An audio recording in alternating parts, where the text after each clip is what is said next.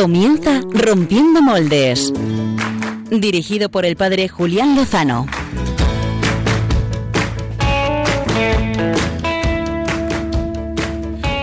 Muy buenas noches, queridos amigos de Radio María, queridos eh, compañeros de Rompiendo Moldes. Eh, bienvenidos a una nueva aventura ya en el mes de septiembre, este mes que nos pone de cara al nuevo curso 2015-2016, que ahora comenzamos. Eh, todavía no empieza la nueva temporada, ya saben que en Radio María la temporada arranca en octubre y será milagroso seguir una cuarta temporada, quién sabe. Si nos mandan muchos apoyos en Twitter, a través del correo electrónico, quizá comencemos. un fuerte saludo del padre Julián Lozano, arranca Rompiendo Moldes allí donde brota todo, donde nace todo.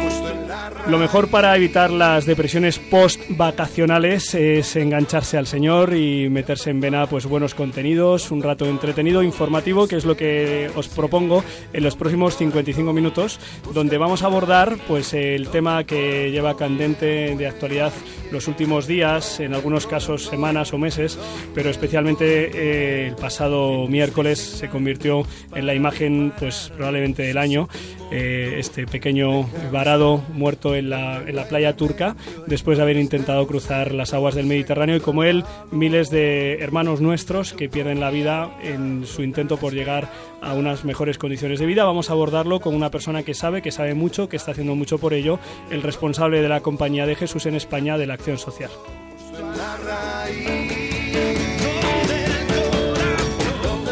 Podríamos haber hablado de otros temas, de otros temas se han hablado esta semana, del fallido fichaje de Gea, pero eso se lo dejamos a las tertulias deportivas y también podríamos haber comentado otras cuestiones eclesiales y sociales de actualidad, pero este va a ser nuestro, nuestra apuesta, nuestra propuesta para intentar eh, clarificar y también encontrar propuestas y soluciones que podamos cada uno de nosotros hacer nuestras. Y también otras muchas cosas del fantástico equipo de Rompiendo Moldes al que en estos momentos saludamos. Muy buenas noches, equipo. Muy buenas noches. ¿Qué tal? Eh, el equipo hay, más de uno, pero están tímidos, creedme. Eh, vamos a empezar por los por los caballeros. Esto es poco cortés, eh, pero bueno, esto rompe Pero cortés no quita lo valiente. Efectivamente, tú pasas el pronto. Gonzalo Castillero, buenas noches. Buenas noches, Julián. ¿Qué tal, ¿Qué tal regreso de vacaciones? Pues bien. ¿Andas con crisis post-vacacional? Sí, con una depresión profunda. Vaya por Dios. Y vas a intentar animarte y animarnos con el sastre más dicharachero de Rompiendo Moldes. Vamos a intentarlo, vamos a intentarlo. Yo creo que lo vamos a conseguir. ¿Nos das alguna pista? Eh, bueno, es eh, un actor. Un hombre que seguramente todos eh, vamos a conocer. En cuanto os dé en la sección un par de pinceladas, vais a saber quién es. Muy bien. Josué Villalón, buenas noches. Muy buenas noches. Al mando de aquí de los controles, como siempre, gracias a él llegan estos sonidos nítidos y, y sin ruidos a sus casas. Bueno, los ruidos los pone Pachi Bronchalo, que esta noche no está. Habrá menos ruidos entonces. Seguramente, pero habrá ritmos. Sí, por supuesto. Claro ¿Cuáles? Sí, eso ¿Qué ritmos puede va a haber? faltar. Pues un clásico. Vamos de, a bailar, vamos a cantar, de vamos la a saltar. música católica contemporánea. No puedo decir más, pero Clásico hay varios. de pero la un clásico. música católica contemporánea. Sí, sí, sí, sí. Ha descartado sí, lo de sí, bailar. A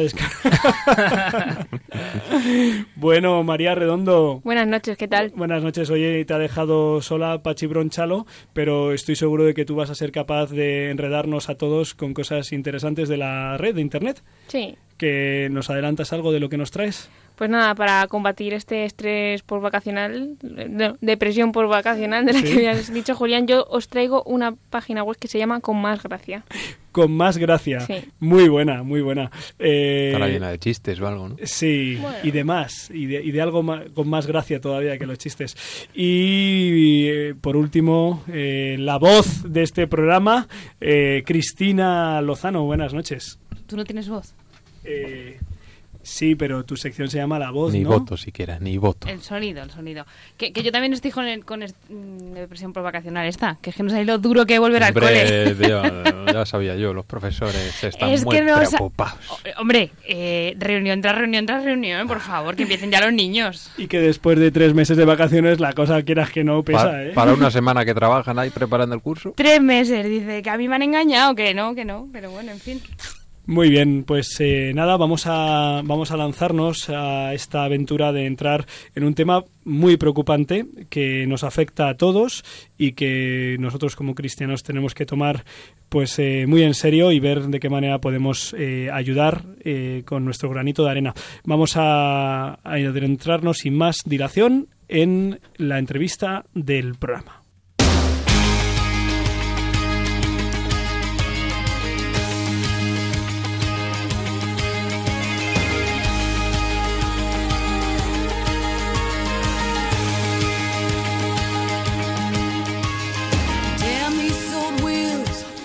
Como decíamos al comienzo del programa, eh, no hemos parado de ver una y otra vez eh, esta semana imágenes de refugiados, especialmente la tristemente famosa fotografía del niño sirio varado sin vida en una de las playas de la costa turca.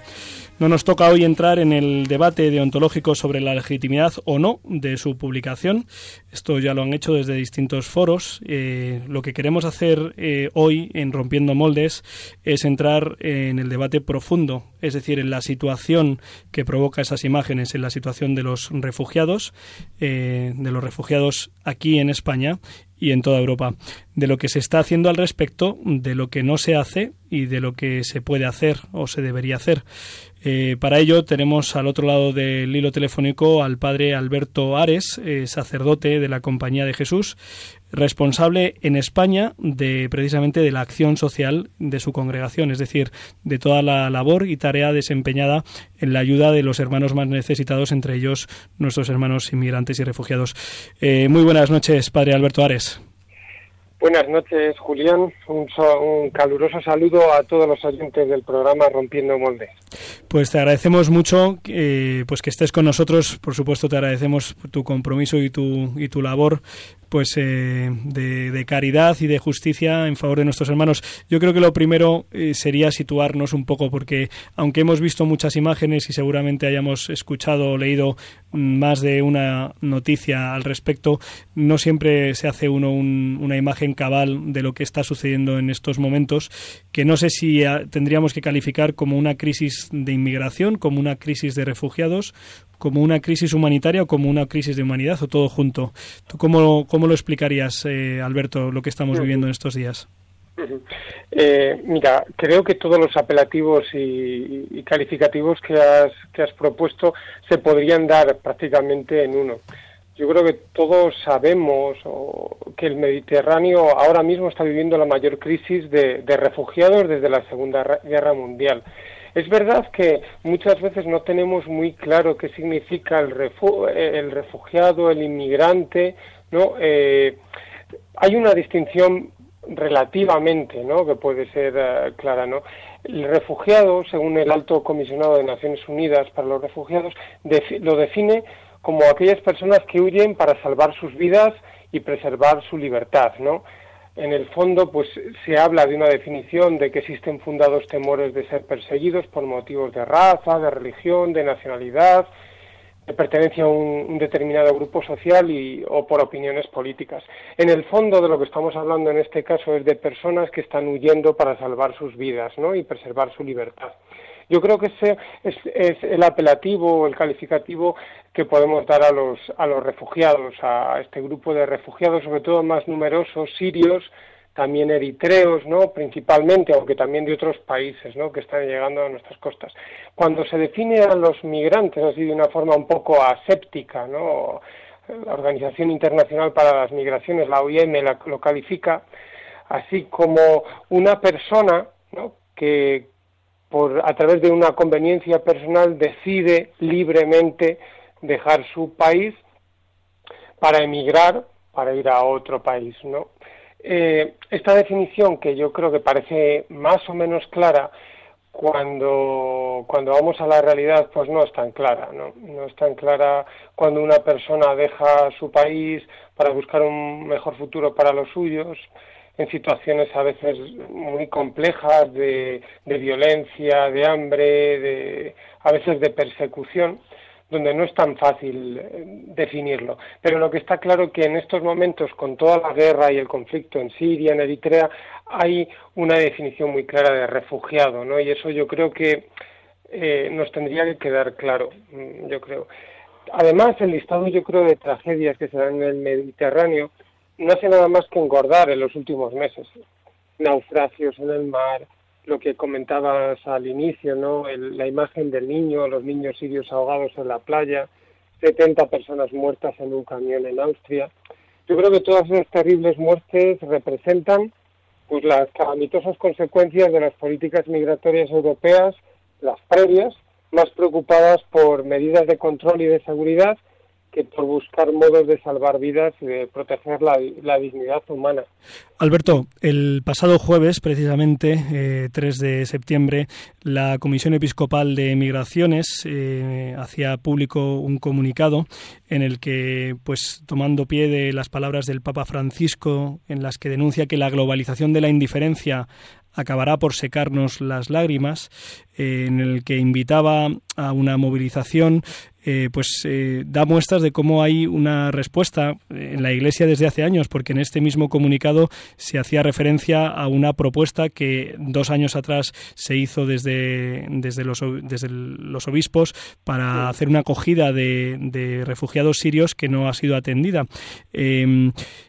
Em, las raíces son desgraciadamente muy profundas porque no es solo una cuestión de, cómo acogemos nosotros aquí en Europa, que lo está siendo, sino también de estos propios países que sufren unas situaciones estructurales durísimas y con las que no se está colaborando eficazmente. ¿Dónde está, dónde está el meollo de la cuestión, Alberto? O, son muchos los que hay que afrontar para intentar solventar esta crisis, que no es una crisis de uno o dos días, sino que es una crisis bastante seria y estructural?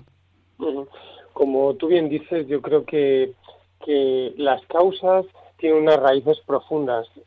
Eh, yo creo que las instituciones eclesiales, tanto la conferencia episcopal en, el área de migraciones, Cáritas, Justicipaz, la misma Confer, eh, muchas instituciones de iglesia, eh, hemos estado comprometidos en los últimos años, ¿no? Yo creo que durante mucho tiempo también en la acogida de migrantes y de refugiados creo que las medidas que, deberíamos proponer y que estamos proponiendo tienen una, una visión tanto a corto como a medio como a largo plazo.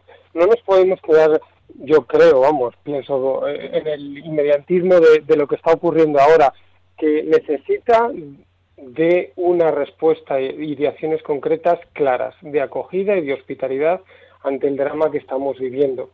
Sin duda, sin duda creo que también necesitamos o tenemos que pedir que la Unión Europea siga dotando de recursos en Frontex para que salvaguarde a tantas personas que a veces se quedan varadas en el, en el Mediterráneo, tantas personas abandonadas y muertas.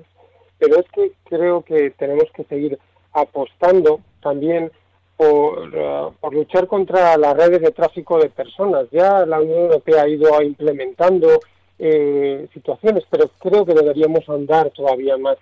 Algo de lo que no se ha hablado ah, mucho, pero que el JRC Europa está planteando es establecer un visado humanitario europeo común para todos, ¿no? que permita el acceso a Europa sin tener que solicitar asilo, sin tener que tomar un bote para cruzar el Mediterráneo, saltar vallas o pagar a traficantes de, personas.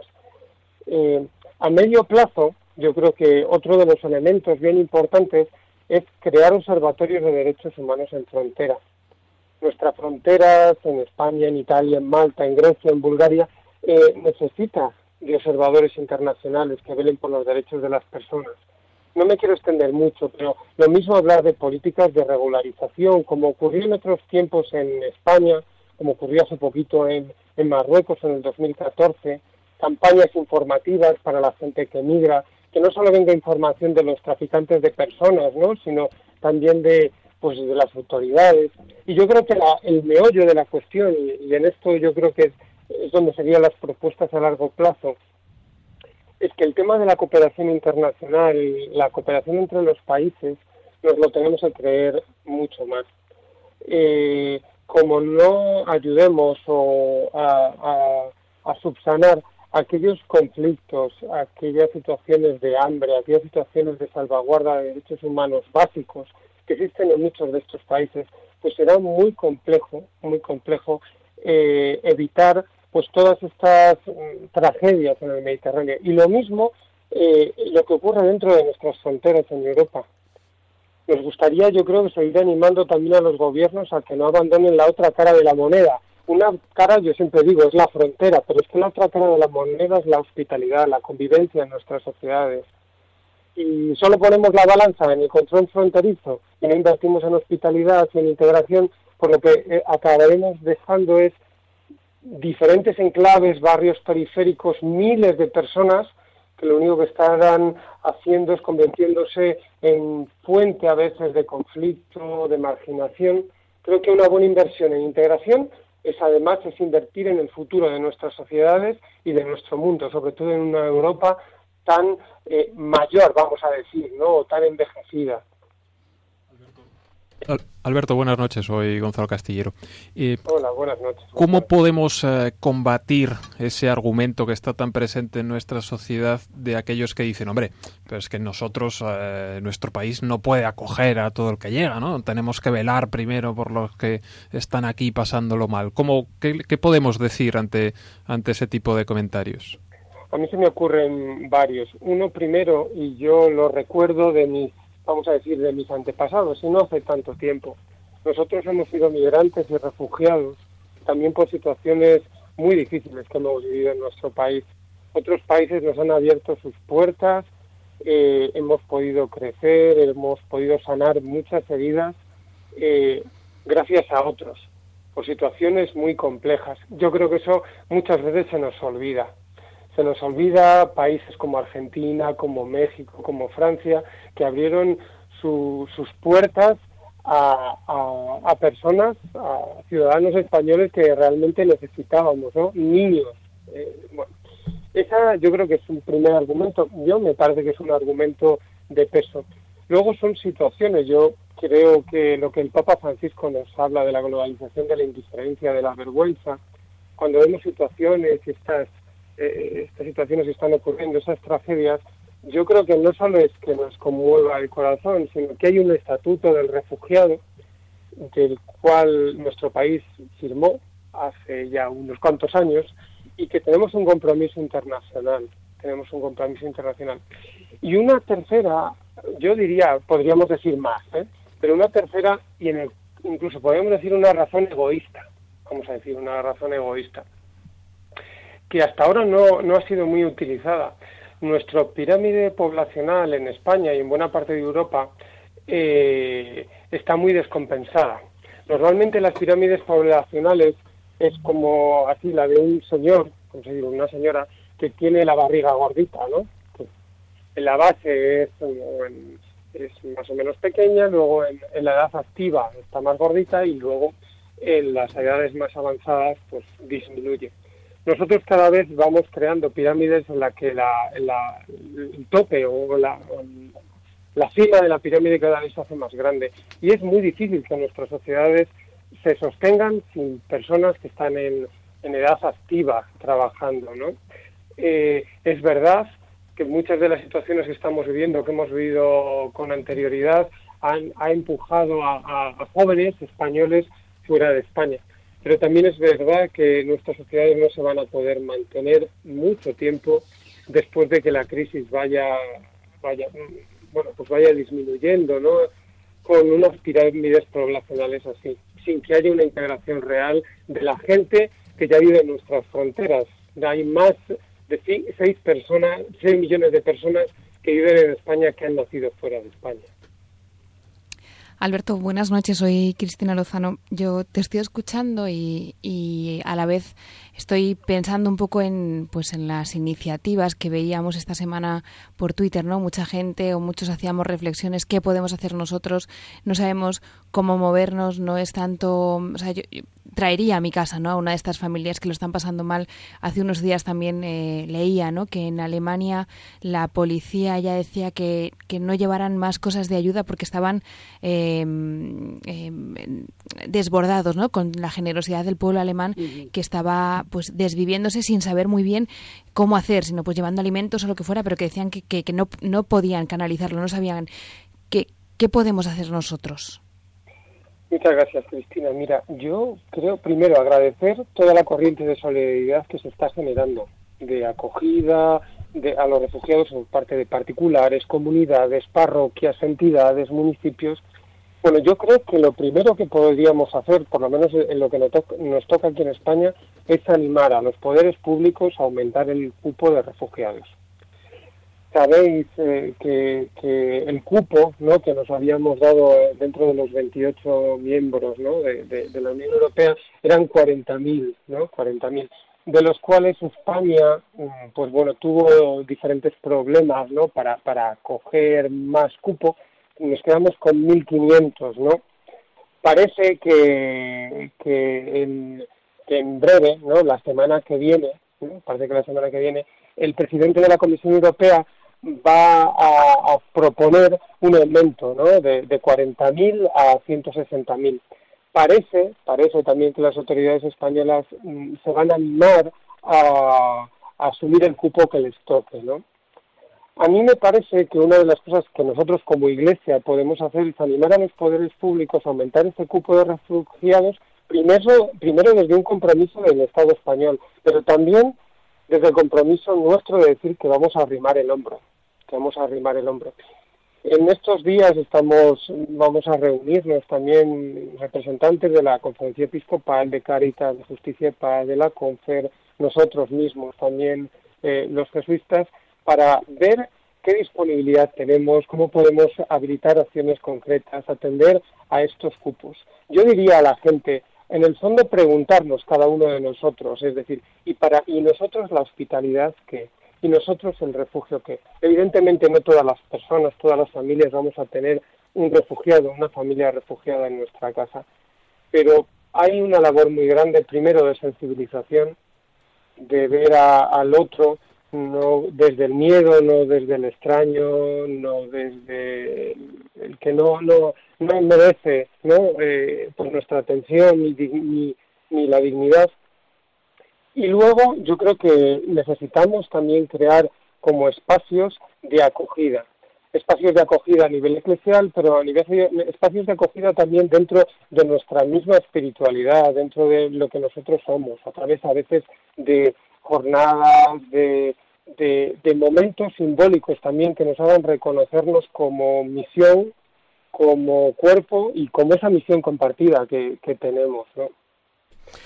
Alberto, eh, estabas hablando de nuestra capacidad de hospitalidad. Esta semana eh, teníamos la, la, buena noticia de, de, la concesión del Premio Princesa de Asturias a la Concordia precisamente a la Orden Hospitalaria de San Juan de Dios, eh, que bueno, pues que ejerce esa hospitalidad pues hasta los confines de la tierra, hasta uh -huh. los más pues golpeados.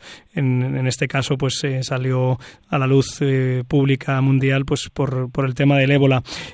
también sé, porque he tenido la oportunidad de, de ver pues un blog en el que aparecías pues eh, con, con, el ejemplo de las patronas de, del continente americano de México si no recuerdo mal uh -huh. eh, ese, esas mujeres que llevan pues eh, casi 20 años o más de 20 años eh, acogiendo de alguna manera y también ayudando a los inmigrantes que intentaban cruzar en el tren llamado La Bestia hacia Estados Unidos. Eh, una palabra sobre esta, este trato que has tenido con ellas nos puede iluminar a nosotros aquí en España para hacer algo por nuestros hermanos refugiados. Eh, mira, gracias a Dios, eh, las iniciativas a nivel, vamos a decir, global o mundial, en la acogida a, en tránsito o la acogida a los migrantes, a los refugiados, es yo creo que decir que es, bueno, no, diría yo que es grande, pero eh, donde la sociedad civil se ha implicado mucho. Uno de los casos son las patronas en, en México. Mujeres que desde la que, que desde el compromiso, ella Norma lo dice bien claro, ¿no? La, la representante de las patronas, desde su compromiso, desde la fe, eh, hacen justicia, ¿no? Hacen justicia con los hermanos migrantes la labor que ellas realizan es, es bien, bien clara y bien, bien sencilla, vamos a decir así, quizás bastante compleja, es dar de lo que tienen a los más desvalidos. Con, cocinar día a día, llevarle alimento a los migrantes más vulnerables. Creo que es importante reconocer esa labor, ¿no? Esa labor de las, de las patronas y la de tantas personas, la de tantos albergues, la de, la de tantas parroquias, de tantos grupos, comunidades que están haciendo estas labores en, eh, en todo el mundo. Yo creo que las patronas son un gran y un, y un bello ejemplo de ello, pero podríamos decir que a nivel, eh, a nivel europeo, por ejemplo, ejemplos como el programa acogida, el Welcome Program, ¿no? por ejemplo, en, en París, en Francia, donde una red de familias está implicada en la acogida de, de de refugiados, pues es una buena iniciativa. Algo muy pequeñito, pero también aquí en España, dentro de, de nuestra red, de, de la red jesuítica, nuestras comunidades de hospitalidad, donde hay comunidades de jesuitas, comunidades también de la familia ignaciana, donde se acogen a, a migrantes, donde se vive, se comparte techo, se comparte comunidad. Yo creo que estos ejemplos, el ejemplo de las patronas, nos puede ayudar, nos anima, nos da esperanza. ¿no? Alberto Ares, eh, sacerdote jesuita, responsable de la labor social de la Compañía de Jesús aquí en España. Eh, hay signos para poder revertir esta pues tremenda tragedia que estamos viendo cada día, que ya son semanas, meses, eh, años, diríamos, las que se prolongan. El Papa Francisco, en su primer desplazamiento fuera de Italia, si no recuerdo mal, visitaba precisamente la, la isla de Lampedusa pidiendo a Europa que abriera sus puertas y, y seguimos en ello. Ojalá eh, pues consigamos romper la indiferencia. Se me ha olvidado proponer a los oyentes el hashtag con el que interactuar con nosotros. Les proponemos que si tienen iniciativas, las conocen o, las tienen de su propia iniciativa, pues lo, lo tuiteen con el etiqueta, eh, hashtag rompiendo indiferencia. Eh, padre Alberto Ares, muchísimas gracias por estar con nosotros esta noche y sobre todo muchísimas gracias por su compromiso, por su labor y por vuestra tarea. Muchas gracias a todo el equipo y al programa de Rompiendo Moldes. Un fuerte abrazo. Igual. Pues eh, queridos amigos de, de, Radio María, de Rompiendo Moldes, eh, creo que nos hemos podido hacer una idea más cabal, más certera de primero la diferencia entre la situación de los refugiados y de los inmigrantes, el drama eh, tremendo por el que se está pasando y las posibles actividades que nosotros podríamos hacer, pues pidiendo una mayor cuota de refugiados en nuestro país y también haciendo una opción de vida, por cierto, pues más evangélica, eh, con una serie de renuncias en la que la persona ocupe el centro y no el bienestar. Ojalá sea la sociedad no del bienestar, sino la sociedad de la persona. Y bueno, pues hasta aquí hemos llegado a este espacio de reflexión. Ahora vamos a seguir reflexionando, a seguir descubriendo, informándonos a través de las fantásticas secciones. Y como creemos que es un buen momento para enredarnos un rato, vamos a dejárselo a los profesionales.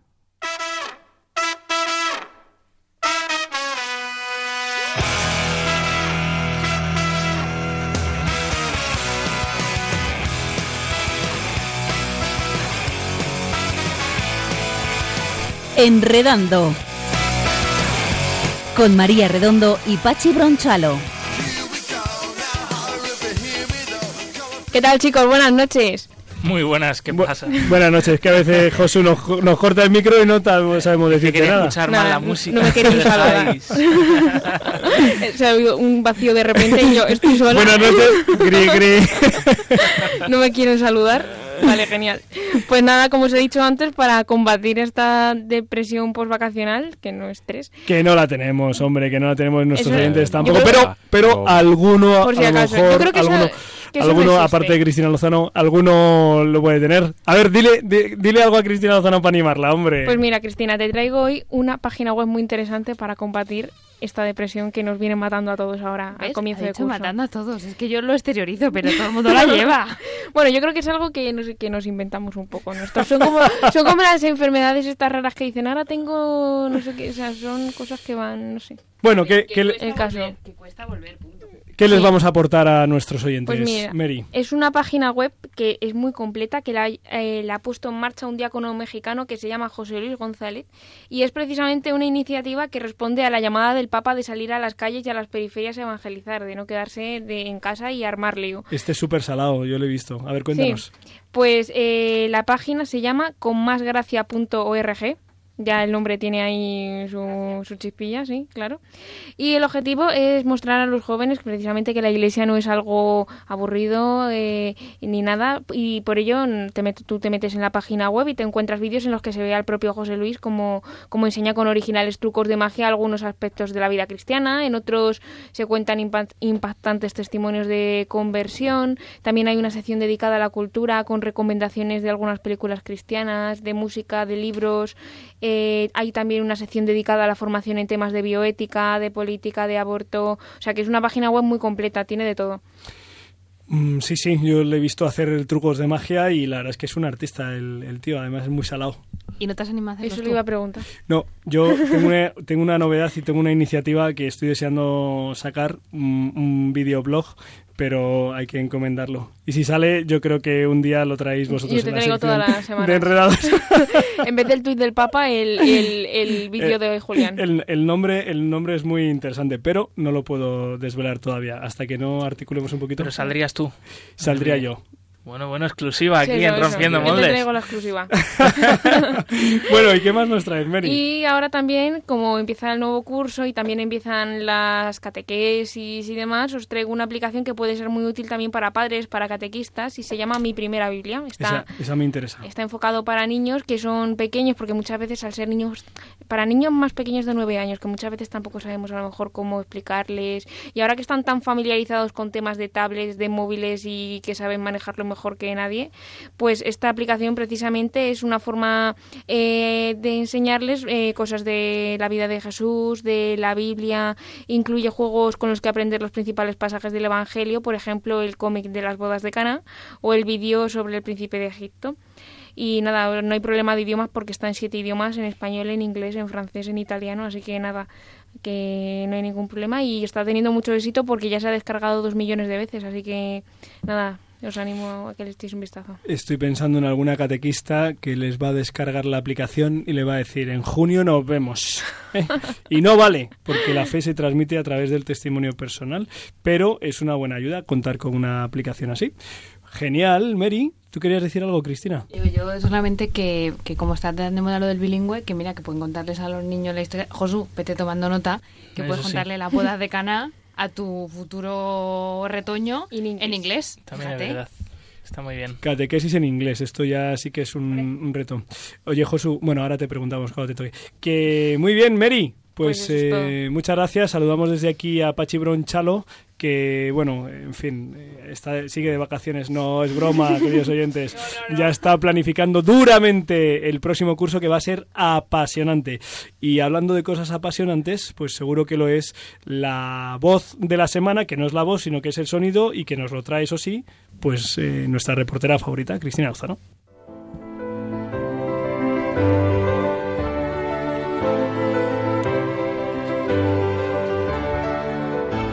El sonido de la semana. Con Cristina Lozano.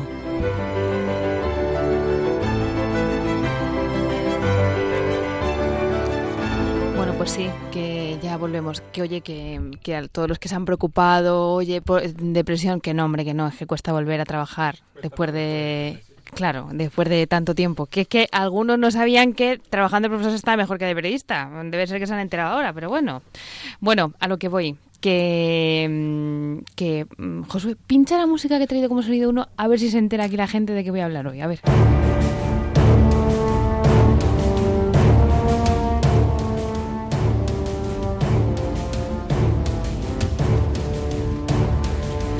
Bueno, a ver, ¿a qué suena esto? ¿A qué, qué os trae a la mente? Esto suena bastante épico. Sí, Sí. sí, es verdad. Suena ¿Épico? a guerra histórica. ¿A guerra histórica? María, ¿te suena algo? Mm, sí, a- como a batalla, ¿no? A ver, ahora la pones en 300 y queda perfecta. Eh, pues no, no, no habéis acertado ninguno, pero no lo voy a decir todavía lo que es, así que voy a ir Como con... mantiene el suspense. Hombre, claro, estos son años y años de experiencia. Entonces, ahora vamos con la pregunta. ¿Qué estaríais dispuestos a hacer cada uno de vosotros así en un ese por salvar a vuestra familia? A ver, a ver, a ver las respuestas, a ver. ¿A toda entera o algún miembro concreto de la familia? Salvar económicamente a la familia. Tú dices, yo estaría dispuesto a... Yo digo que por mi familia no mato, pero sí que muero. Vale. económicamente a la familia, recuerdo. Que si te mueres no le das dinero, Josué. Digo, Pues no sé. Bueno, si tiene un buen seguro... Pues no sé, ¿No? tratar de eh, hacer un mercadillo solidario y vender cosas para conseguir dinero, ¿no? Y Ah, ayudarles, por ejemplo. Va por ahí, va por ahí. Yo Sí. a ti te veo haciendo un mercadillo solidario en el que cantes. Eh, por ejemplo, también. Podría ser Dios. un concierto benéfico, Exacto, por ejemplo. Exacto, un don de Dios. Bueno, pues como a los demás os veo pensando que os va a Nos salir apuntamos humo, a todos los concursos. Gonzalo, Gonzalo podría vender sus fotos. Es verdad, y mis poemas. Yo me inclino más a los poemas que a las fotos. Bueno, oye, pues yo posando... Ay, madre. Vender, vender la exclusiva Es Sí, verdad. sí, sí, sí. en una revista del corazón. por Bueno, ejemplo. pues De un que, embarazo. Que, que no, que no, que no se trata de nada de eso. Que se trata, voy a traeros a alguien que os va a encantar, lo sé. Es la hermana Flor y ha decidido utilizar los dones que Dios le ha dado para conseguir dinero. Y que y pensaréis, dinero, perdón, que se me atora la lengua. Y pensaréis, ¿qué es lo que ha hecho?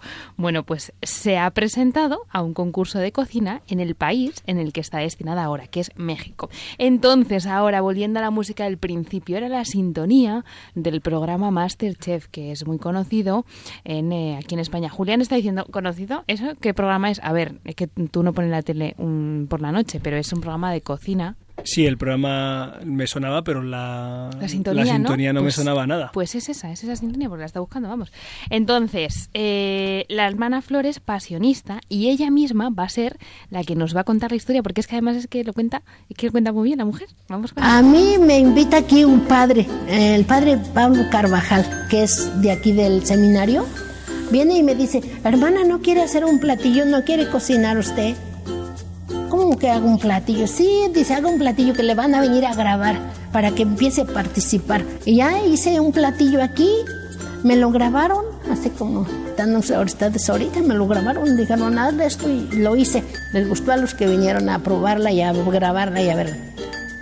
Después eh, dije, pues ya, y ya quedó, nada más eso. No, que me habla Monseñor Felipe. Hermana, que tiene que ir el lunes a presentar otro platillo, el que usted quiera. Y hice la ensalada de arroz en frío y también les gustó. Ahí ya les gustó y me dieron una carta de felicitación, que porque estaba muy bueno, que esto, que lo otro, que ya participara entre otros 300 que iba a haber en, en el centro ceremonial de Otomí del Estado de México. Y yo simplemente sin, sin, sin querer, este, ¿cómo se llama? Sin pensar que iba a seguir ganando y dije, pues hasta donde me pare, pues ya me echo para atrás, ya no hay problema, ¿no? No tengo ningún, tengo las ganas de ganar. Entonces allá llevé unos chayotes, no sé si los conozcan, chayotes de esos espinudos. Y ese fue el, el postre, era postre. Era postre, ya lo llevé ahí al centro ceremonial y lo preparé y también les gustó mucho. Allí ya me dieron una cuchara para que siguiera concursando o, siguiera adelante. Me dieron una cuchara. Llegando con esa cuchara, me dicen, pues esta ya va a pasar a los 50. De 300 pasamos a 50. De 50 pasé a México, que, que ahí en México hice un rollo que le llamé espiral, un rollo de carne de tres vistes. Y seguí ganando, les gustó y todo eso. Después un solo huevo, seguí ganando. Así, así he ido ganando, pero sin, sin pretender que, que voy a que sigo pues porque me permite el Señor seguir ganando, ¿verdad? Bueno, pues el señor, la verdad es que lo ha contado muy bien, le está permitiendo seguir ganando, ¿no? Y entonces esta mujer, le contaba al principio, la hermana Flor, está destinada en un seminario donde da de comer eh, todos los días, tres veces al día, a más de 200 personas, eh, a más de 200 seminaristas que están allí, ¿no? Entonces eh, ella está compaginando ese, eh, esa incursión que está teniendo en el mundo de la televisión con eh, su labor habitual. Y eh, podéis pensar, pues esta mujer seguro que ha recibido clases de cocina o algo así, pues no. Nada más lejos de la realidad. Es más, el día que la dijeron, lo comentaba ya al, al- al- lo que acabamos de escuchar, el día que la dijeron que, que terminaba, que, o sea, que empezaba ya, que le daba la cuchara, como ella decía, y seguía ganando, seguía ganando, como decía, pues tenía un compromiso, ¿no? Y entonces dijo, vale, yo entro, pero por favor, dejarme cumplir con el compromiso que tengo esta noche, que es dar de comer a 900 personas. Y claro, pues la dejaron y ahí sigue. Y el truco también nos lo cuenta esta hermana, le escuchamos al final y a ver, ¿qué decía? Es muy bonito donde ya se, se siente uno feliz con su trabajo, ¿no? Y que le pone todo el gusto necesario a lo que estás haciendo. La alegría, el entusiasmo, la felicidad, el amor, el amor a Jesús. A Dios lo encontramos en los pucheros, lo encontramos en todo ese adiós le encontramos en los pucheros, ¿no? Tan, eh, que lo hemos escuchado tantas veces ahora con, con, Santa Teresa, pues es lo que el testimonio que traía de esta hermana Flor, que me ha parecido pues un buen sonido para, para acabar, porque es eh, testimonial y porque creo que todos conocemos a alguien así, ¿no? Que se desvive por su familia y que ha decidido, bueno, pues eh, teníamos a la Sor Cristina hace unos años en La Voz, este año el Padre Damián y ahora pues hemos descubierto a la hermana Flor, que está dándolo todo en Masterchef México. Pues aquí seguimos dándolo todo con hambre que nos ha abierto apetito la hermana Flor y vamos a ver el sastre que traje nos hace esta noche.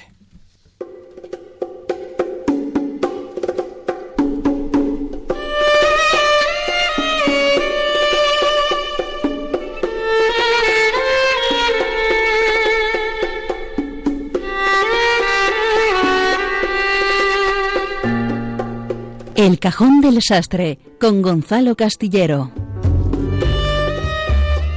Bueno, mis queridos moldes, yo venía dispuesto a meterme con Cristina Lozano, pero bueno, como ya hemos tenido un ratito, pues eh, voy a ir al grano. ¿eh?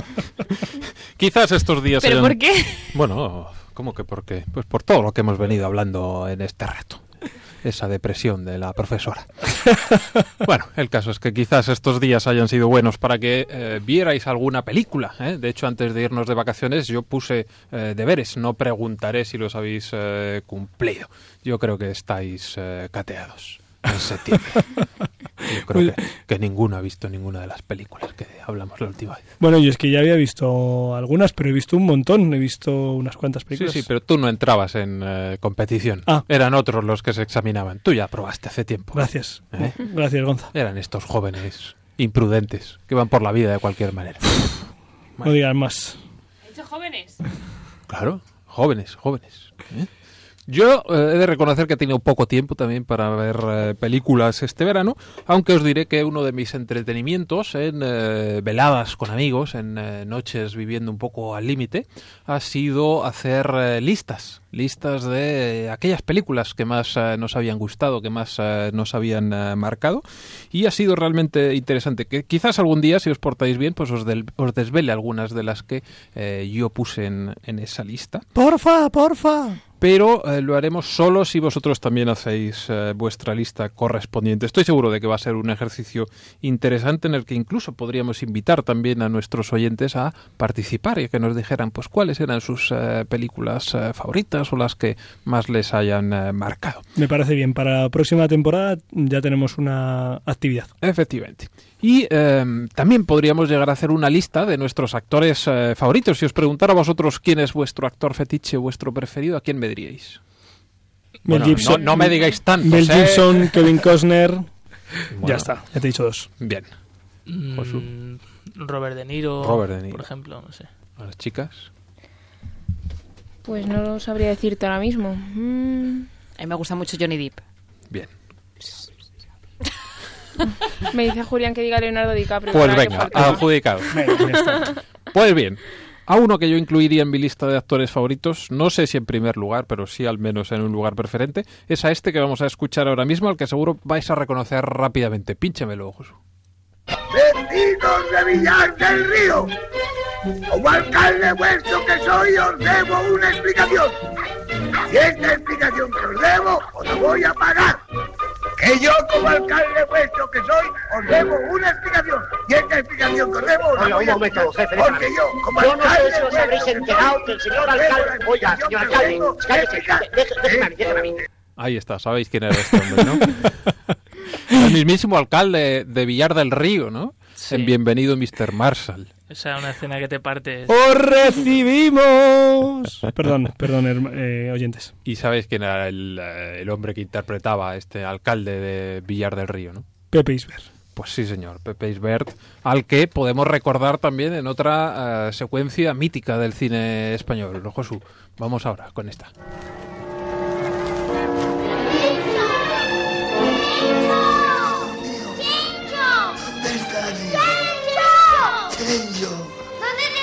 Hijo mío. ¡Chencho, contesta! Chencho, hijo. ¡Chencho! Chencho, pequeño mío. Ven aquí, ven. Separéis aquí juntos. Hay que encontrar a Chencho. Hay que encontrar a Chencho. ¿Dónde está Chencho? ¿Eh? ¿Qué abuelo no se ha visto en una situación eh, como la de este hombre en aquel momento ahí agobiado por eh, haber perdido a uno de sus nietos, al más pequeñito además, este Chencho, siempre tan eh, revoltoso.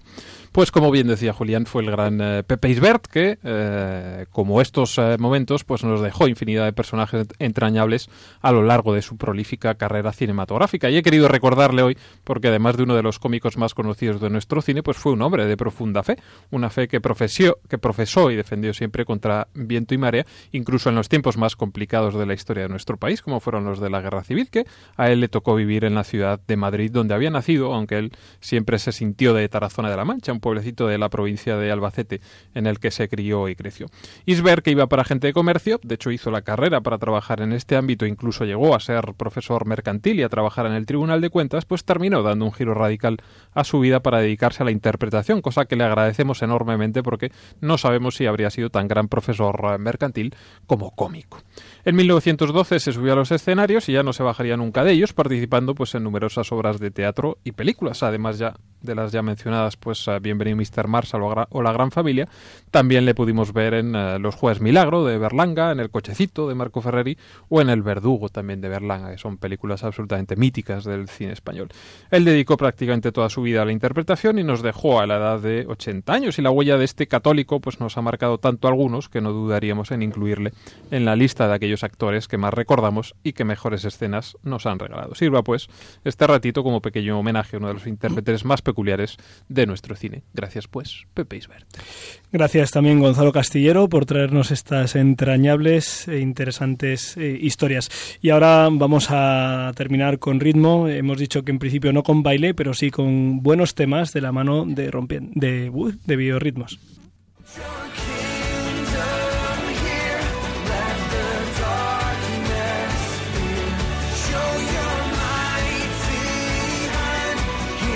Biorritmos con Josué Villalón y Bea López Roberts.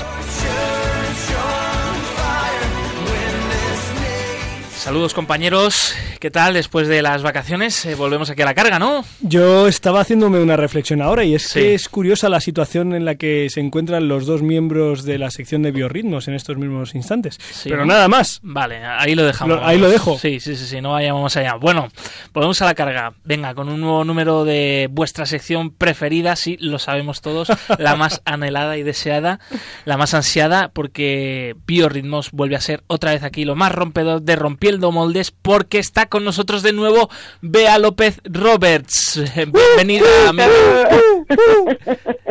¿Qué tal? Pero no está aquí, pero no está aquí en el estudio, está allí en su estudio, digo, en su casa. Yo soy como Carlos Herrera, que retransmito desde Sevilla. La gente con glamour ya funciona así, chicos. Estáis desfasados.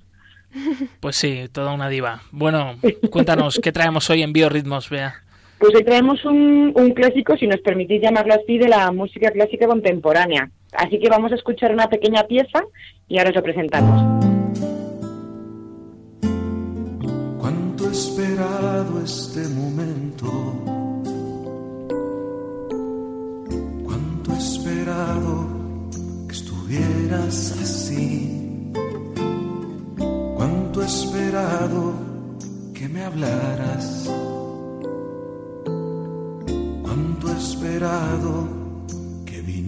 A mí.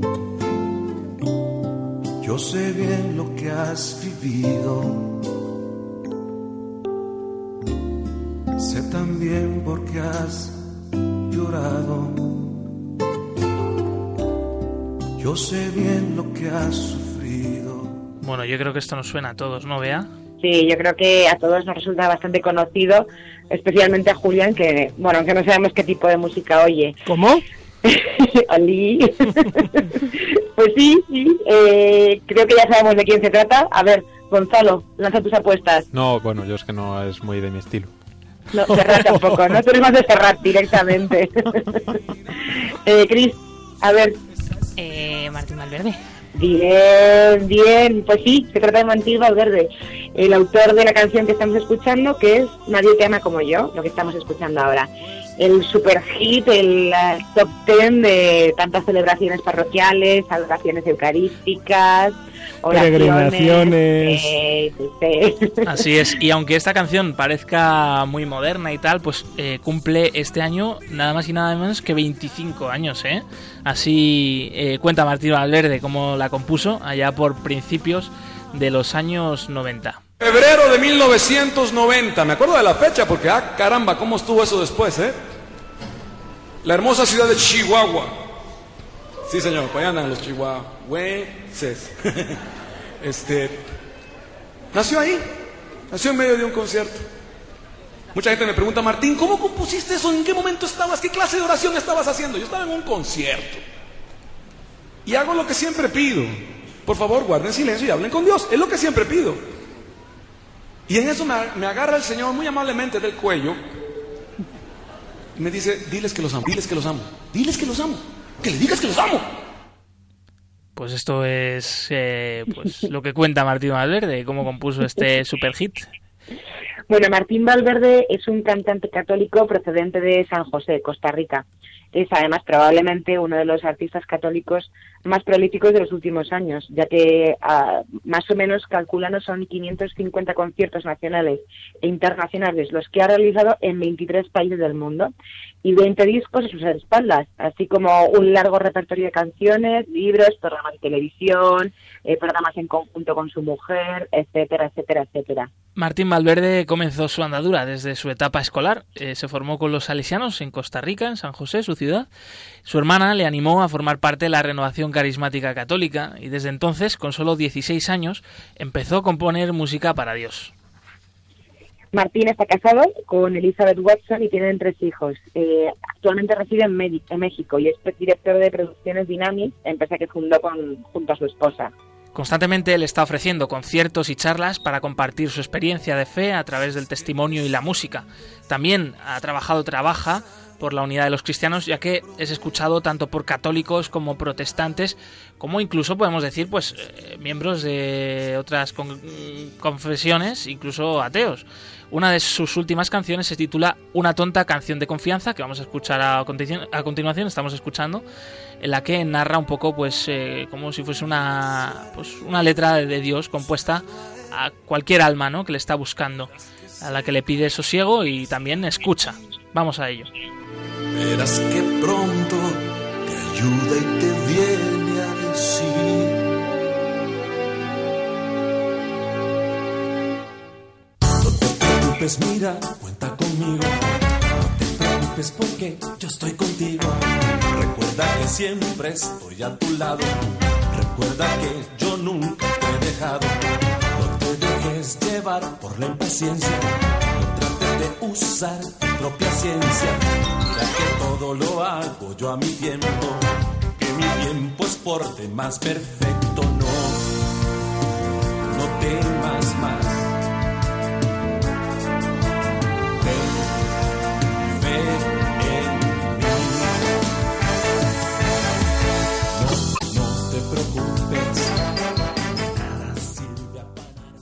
No se ve a ti qué te ha parecido esta canción. Por teléfono se bien. Ya. Pero sonaba genial, ¿eh? la melodía me ha encantado. Yo, yo confío ya más después de decirlo. Bueno, pues después de tantos años, Martín Valverde sigue ofreciendo su vida y su arte a Dios y recientemente ha producido una nueva versión de esta canción estrella Nadie te ama como yo, que cumple 25 años. Escuchábamos al principio y en este caso, eh, pues esta renovación de la canción es en inglés. Eh, nos despedimos con esto, titulado Nobody Loves Like I Do. Y- interpretada, interpretada por el cantante norteamericano Aaron Thompson. Y bueno, pues no sé, Julián, con esto nos vamos despidiendo, yo creo. ¿no? Sí, es el momento de irse. Es el momento.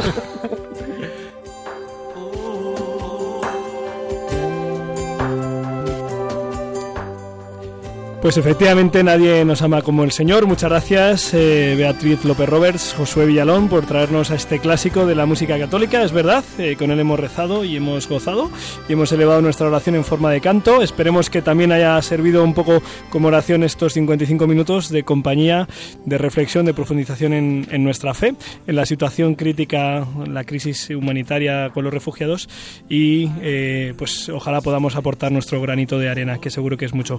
Muchísimas gracias a todos los oyentes, muchísimas gracias al equipo que ha hecho posible, eh, Cristina Lozano, María Redondo, Gonzalo Castillero, Josué Villalón, al control y Beatriz López Roberts. Saludo a Pachi Bronchalo, un saludo muy fuerte del padre Julián Lozano y recuerden que con el Señor lo mejor está seguro por llegar.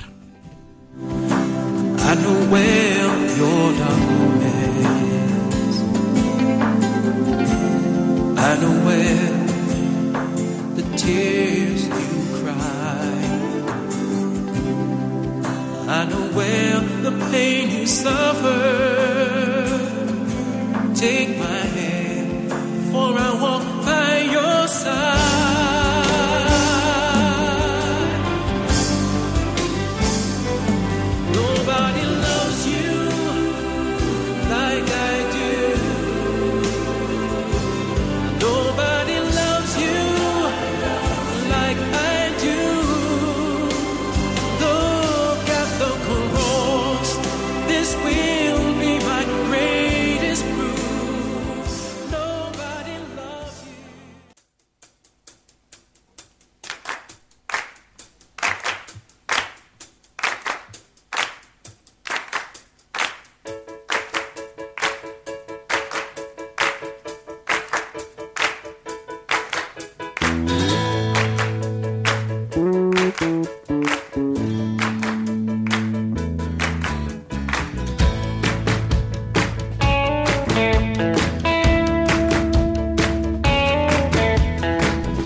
Han escuchado en Radio María Rompiendo Moldes, un programa dirigido por el padre Julián Lozano. Donde estén tus sueños, donde tus anhelos se ponen al sol. Déjame estar donde tantas veces piensas que no puedes, tal vez pueda yo. Déjame que sea yo tu fortaleza. Déjame vivir allí brota todo, donde nace todo, justo en la raíz. Donde el corazón empezó a latir, donde el corazón espera y siempre, donde el corazón busca tu raíz, donde el corazón te mueva y lleve, donde el corazón, donde el corazón. En tus desengaños.